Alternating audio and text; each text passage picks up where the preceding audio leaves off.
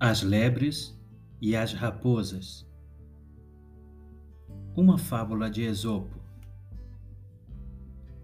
Em uma dada época, as lebres e as águias estavam em guerra.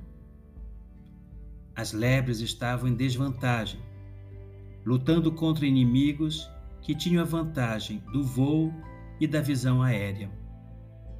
Desesperadas, as lebres decidiram buscar ajuda foi então que elas se voltaram para as raposas, pedindo que se juntassem a elas na luta contra as águias. Mas as raposas, avaliando o cenário, responderam: Não podemos ajudar vocês. Sabemos muito bem quem são vocês e quem são seus inimigos. Moral da história?